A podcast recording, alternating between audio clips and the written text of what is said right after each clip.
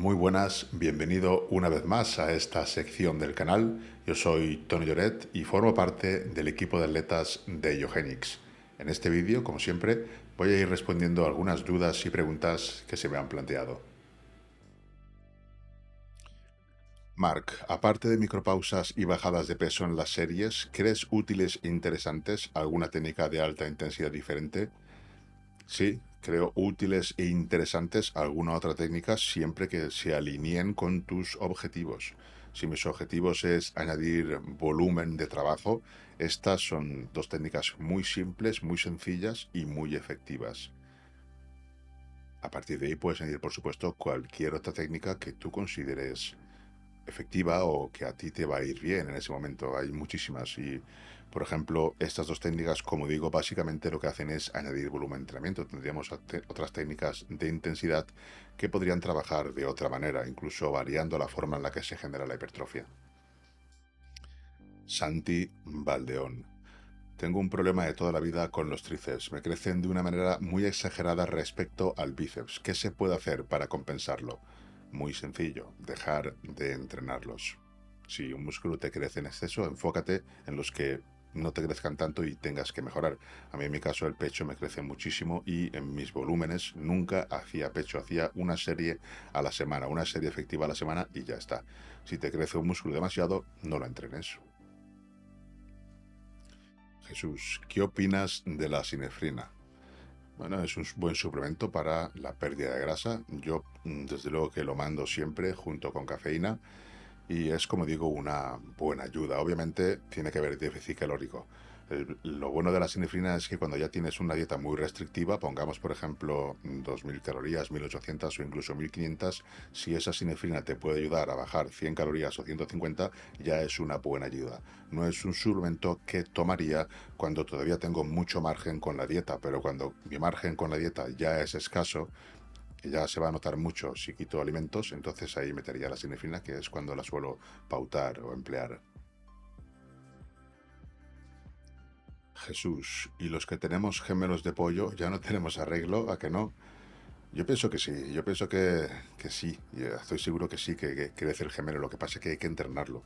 Tú piensa cómo entrenas los gemelos. Si los entrenaras conforme entrenas los brazos, ¿crecerían? Yo creo que sí. Imagínate si le das a los gemelos una hora a la semana, la repartes en tres sesiones de 20 minutos muy intensos, esas tres sesiones, los gemelos crecen, ya te lo digo yo que crecen. Lo que pasa es que eso es muy complicado y es muy aburrido entrenar gemelos, pero crecen. ¿Qué clase de fruta recomiendas o toda es buena? La que más te guste. La que más te guste, pues eh, la comería. Luego hay frutas que a mí especialmente me gustan más, como sería la papaya o la piña, por sus propiedades en cuanto a enzimas digestivas, sobre todo en fase de volumen, piña y papaya sería más interesante. El resto, pues la que más te guste es para disfrutar la fruta y ya está. Quitaría esos hidratos de carbono en mi dieta y añadiría la que quisiera. José Tomás, ¿crees que existe el sobreentrenamiento o es infradescanso o infraalimentación? El sobreentrenamiento, claro que existe y además es muy, muy jodido salir de un sobreentrenamiento real. Lo que pasa es que en hipertrofia y fuerza no existe un sobreentrenamiento como tal.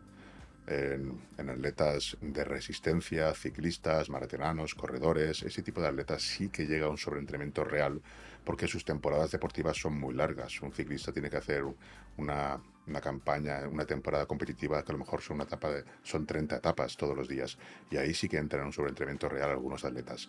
Un entrenamiento de fuerza o de hipertrofia no vas a entrar en un sobreentrenamiento real, vas a entrar en una fatiga, a una acumulación de fatiga que te impide lo que sería conseguir buenas contracciones, buenos estímulos, te impide lo que sería eh, entrenar bien, te impide lo que sería llevar tu día a día bien, pero eso no es un sobreentrenamiento. De esa fatiga tú te vas a recuperar en dos o tres días de descanso. Prácticamente con eso vas a estar nuevo, o como mucho con una semana de descarga. Un sobreentrenamiento real no te recuperas con una semana de descanso, tienes que estar meses incluso para recuperarte de un sobreentrenamiento real, que es el que sufren estos atletas. Una atleta de fuerza lo que va a acumular es sobre todo fatiga y también a nivel estructura, a nivel tendinoso y articular, puede desencadenar en, eso, en una fatiga dolorosa, lesiones. Pero un atleta de fuerza, antes de sobreentrenar, lo que hace es lesionarse. Y una cosa, como digo, es la fatiga, que uno puede pensar que está sobreentrenado porque está todo el día fatigado, cansado, pero no tiene nada que ver. Eso es una acumulación de fatiga que con un descanso o una descarga se soluciona. Nada que ver con un sobreentrenamiento real, que es un estado fisiológico muy chungo del cual no se sale en unas semanas. Christopher, ¿crees en hacer fases de descargas? Por supuesto, si la necesitas, tienes que hacerla. El problema es eh, saber si la necesitas y si es así, pues hacerla.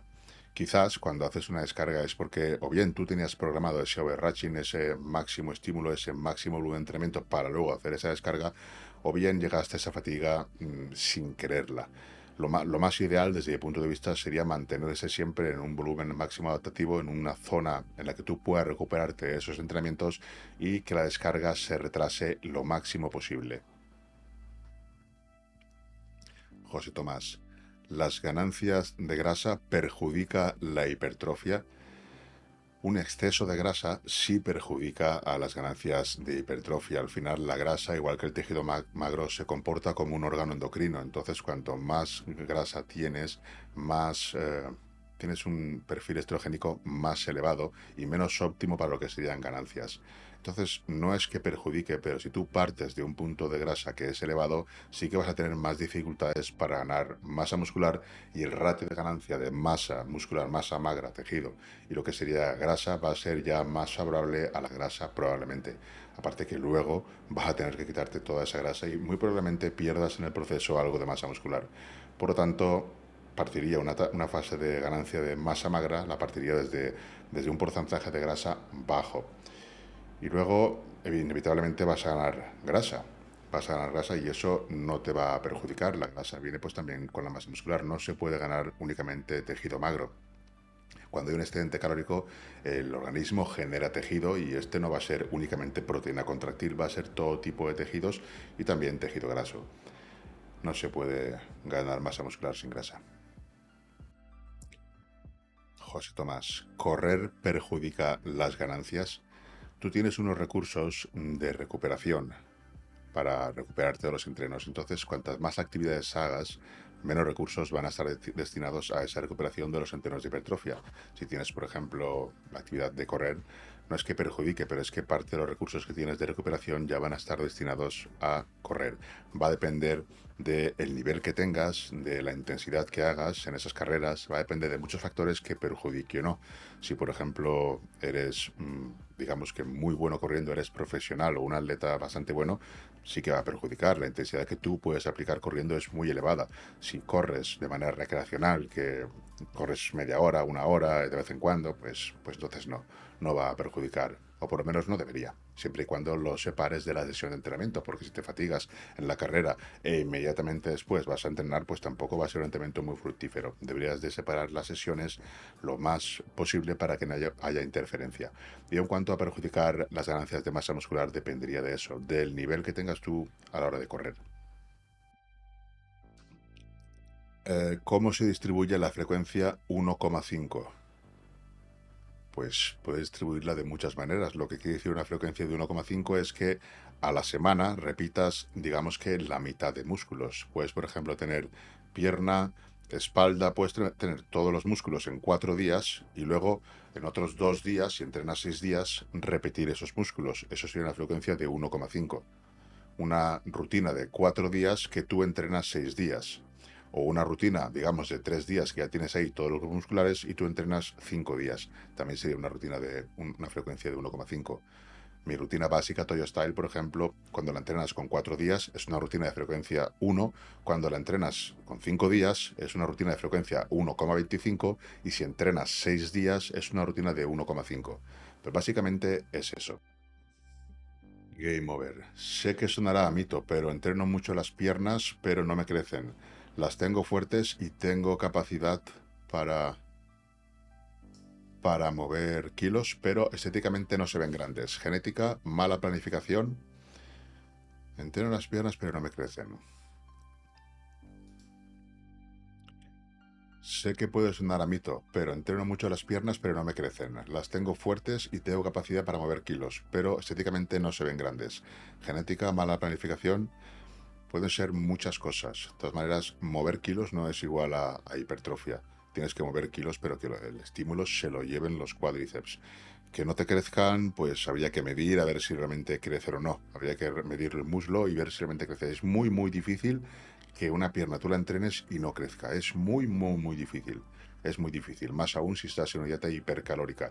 Si estás en una dieta hipocalórica, pues muy probablemente no te van a crecer o va a ser muy complicado que te crezcan. Pero entrenando bien las piernas, dándoles el suficiente descanso, porque quizás si las machacas demasiado, quizás va a ser eso. Puedes estar por encima del máximo volumen recuperable en tus piernas y por eso no crece. Es muy común estas personas que tienen ese problema, que las piernas no les crecen y dicen que las revientan, que las machacan, que las destrozan. Pues efectivamente, esa puede ser la causa. Que las estés entrenando en exceso y no permitas su recuperación. Si tú estás en dieta hipercalórica y entrenas bien las piernas con un estímulo correcto en las piernas, no te hablo de mover carga, sino que se lleven el estímulo en las piernas, es muy muy complicado que no te crezcan, es muy difícil. Christopher, combinar rutinas de fuerza y hipertrofia es viable a largo plazo. Es viable a largo plazo, a corto plazo y a cualquier tipo de plazo. Lo que tienes que tener en cuenta es que cuando tú estás eh, enfocándote en fuerza, pues básicamente estás perdiendo adaptaciones o parte de adaptaciones de ganancias de hipertrofia para enfocarte en ganar fuerza, en mover más carga.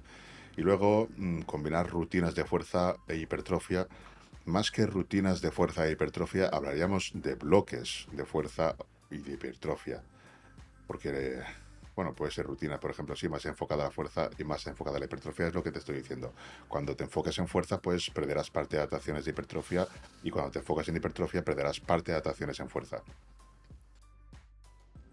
Tony, la sal, tomarla o no y según edad. La sal puedes consumirla en dosis normales. Unos riñones sanos se van a, se van a encargar ya de controlar que todo esté correcto el balance de sodio-potasio que sea correcto. Yo personalmente no recomiendo ni, ni usar en exceso ni tampoco en demasiada poca, lo normal. Y en mi caso, en mi caso concreto, no la uso. Los alimentos ya tienen y no he usado sal nunca. O sea, lo que tengan los alimentos. Cuando a alguien le pone sal, lo noto muy salado, no me gusta, soy más de dulce. Eso ya cada uno, pero no, no es mala. Siempre que haya un funcionamiento normal de los riñones no va a haber ningún problema. Mar González, queremos saber tu top 3 de sabores de proteína de Yogenix. Mi top 3 estaría el bombón Rocher, estaría también el cookies and creme, y luego estaría el sabor de fresa de la Isolux, que también me encanta mucho ese sabor. Y hago, en una PPL frecuencia 2 es mejor hacer el mismo entrenamiento dos veces variando rangos de repeticiones o cambiando los ejercicios y hacer otros diferentes. Puedes hacer las dos cosas. No es mejor ni peor, va a depender, va a depender. Va a depender de, de muchas cosas. Por ejemplo, puedes no variarlo si tú quieres mejorar en esos ejercicios multiarticulares, no deberías variarlo. En los analíticos sí que lo variaría, pero en los multiarticulares, si tú, por ejemplo, quieres mejorar en sentadilla, pues no lo varíes. Siempre que tengas el día de piernas, de, el día de piernas, pues pon tu sentadilla porque quieres mejorar en eso. Si no tienes ninguna preferencia en mejorar en sentadilla, pues mejor variarlo. Sentadilla prensa, sentadilla jaca o prensa jaca, variarlo sería mejor. Entonces puede ser bueno variarlo, desde mi punto de vista lo sería, pero pueden haber motivos por los que no te interesa variarlos. Los analíticos siempre los variaría y además de variarlos, lo que haría también sería variar el rango de repeticiones. Cada vez que entrenara con uno de esos ejercicios, con una sentadilla, por ejemplo, unas veces lo haría un rango de 8-12, otras veces un rango de 12-15, por ejemplo. O de, mejor dicho, 6-8 y otras veces de 12-15. Ya sea sentadilla, sea prensa, el que sea. Variaría rangos y variaría ejercicios. Maxi, con hernias de disco, ¿qué ejercicios son menos recomendables? En principio, ninguno. Luego, los menos recomendables van a ser los que a ti te generen molestia, dolor o notes algún signo de que no es bueno para ti. Pero en principio hay muchos atletas que tienen hernias y bastantes y no tienen problemas en hacer todo tipo de ejercicios. Las hernias tienen un punto mm, que duelen y luego se convierten la mayoría en asintomáticas. Va a depender de tu caso. Obviamente hay nadie mejor que tú para saber qué ejercicios puedes o no debes hacer.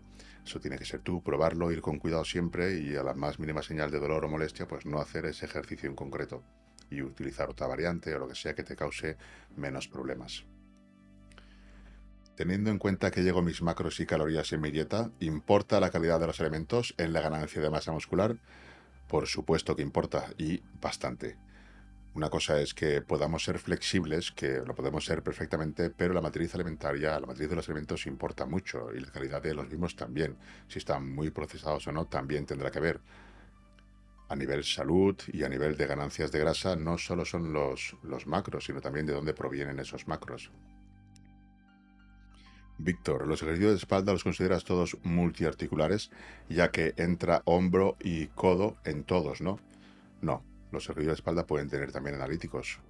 solamente con que tú hagas un unilateral ya es prácticamente un analítico. Me da igual que entren varias articulaciones. Yo estoy enfocándome en... No es lo mismo. Nosotros ya sabemos que no es lo mismo. Llámalo como quieras, pero es un analítico, es un ejercicio en el que me estoy enfocando en desarrollar una determinada parte de la espalda, por ejemplo. No tiene nada que ver con un remo con barra, un ejercicio que tienes una polea, ya estás tirando de la polea, aunque entre el codo, y una cosa es que entre el codo, que tú muevas el codo, y otra cosa es que entre el flexor de codo, porque si entra el flexor de codo ya no estás haciendo espalda, estás haciendo bíceps. Entonces que tú, que la articulación del codo se mueva, no es lo mismo que se mueva gracias a lo que sería el músculo flexor del codo. ¿Entiendes lo que quiero decir? Entonces sí sería un analítico, aunque entre en varias articulaciones. Pues hasta aquí el vídeo de hoy, espero que te haya gustado, si es así, dale una manita arriba, suscríbete al canal de Diogenix porque no dejamos de subir contenido. Y nos vemos en el próximo vídeo.